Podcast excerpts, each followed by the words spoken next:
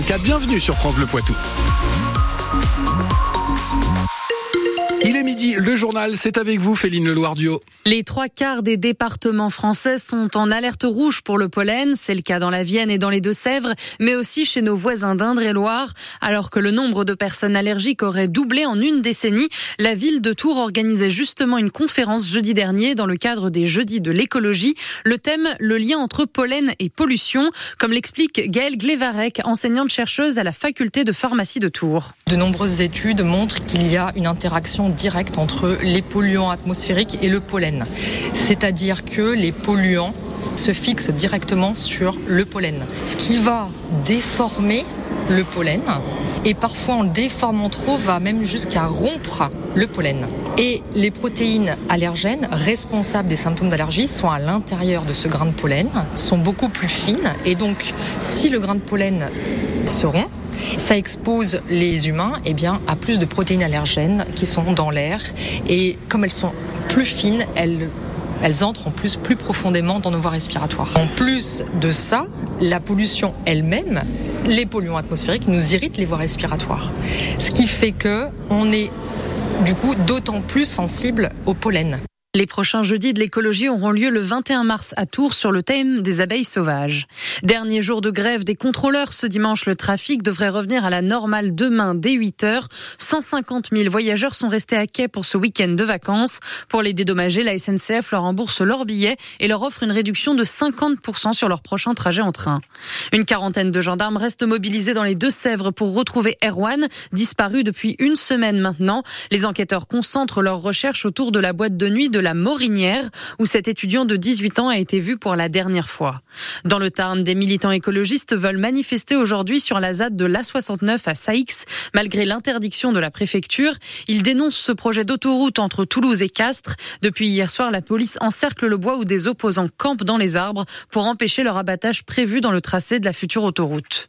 À Niort, le musée Bernard d'Aguessy est en plein travaux car ce vieux bâtiment ne répond plus aux exigences sur le plan énergétique. Le site est donc fermé au public pour une première tranche de travaux qui nous est expliquée par Alain Chauffier, vice-président de Nioraglo en charge de la culture. On va euh, d'une part assurer la sécurité complète des œuvres avec le remplacement du système de vidéosurveillance. Donc ça, ce sont des travaux qu'on ne peut pas faire euh, quand les collections sont en place.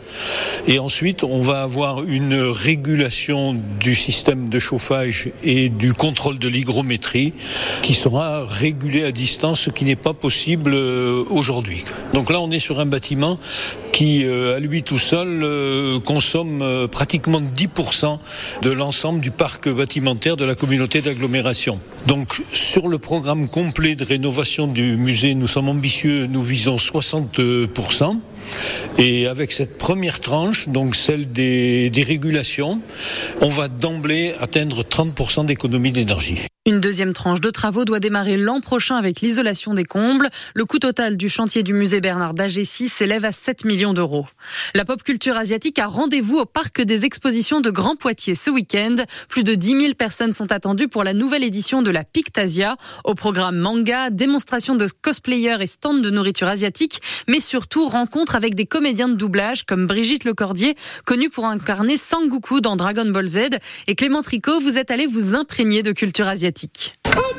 Entre deux cours d'arts martiaux, on croise des personnages de manga ou jeux vidéo et la qualité des costumes impressionne tout le monde. Prendre des photos avec les cosplayers et tout, c'est incroyable cette année, vraiment il y a des dingueries. On n'a pas leur talent, c'est du talent et du temps surtout. Ces passionnés réalisent souvent eux-mêmes leur tenue. Sonia incarne par exemple un personnage de jeu vidéo. Il est fait Tout est en mousse, là c'est du tissu, euh, fait de la couture et du craft et euh, on est aussi coiffeur, on coiffe nos perruques. Mais elle n'est pas venue que montrer son travail, elle est venue voir une comédienne de doublage connue pour être la voix d'Harley Quinn au cinéma ou encore de Tracer dans le jeu vidéo Overwatch. Dorothée Pousseau avec ce cosplay euh, dont elle a doublé la voix euh, et euh, je lui ai demandé de dire la cavalerie est arrivée. Parmi ces comédiens de doublage, la plus attendue c'est certainement Brigitte Lecordier, la voix de Sangoku dans le dessin animé Dragon Ball. Et les parents ont l'excuse des enfants pour aller la voir. Mais il est plus fan que moi, hein, parce que moi j'ai abandonné. hein. On regardait le club de Roté, quoi. En plus de la télé, la culture asiatique, ça passe aussi par la musique ou la danse. Estelle est responsable de l'association Wavy Dance basée à Poitiers. Et ben la K-pop c'est un genre musical qui vient de Corée du Sud. Euh, chaque musique a une chorégraphie. Euh, Tout est très euh, pensé pour que visuellement ça soit euh, beau à Et regarder. pour vous essayer à la K-pop ou voir une démonstration, Pictasia, c'est jusqu'à ce soir au parc des expositions de Grand Poitiers.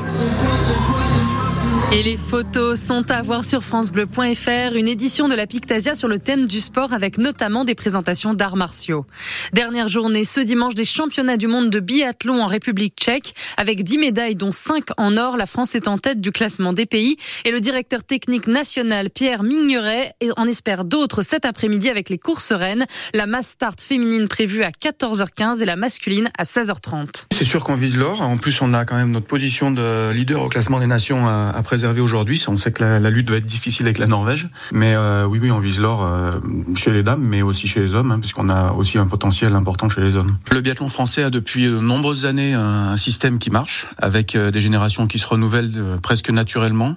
Il y a des grands champions qui prennent toute la place à un moment donné, mais quand ils arrêtent leur carrière, et ben finalement, ça permet à, d'autres d'éclore et puis de, prendre leur place.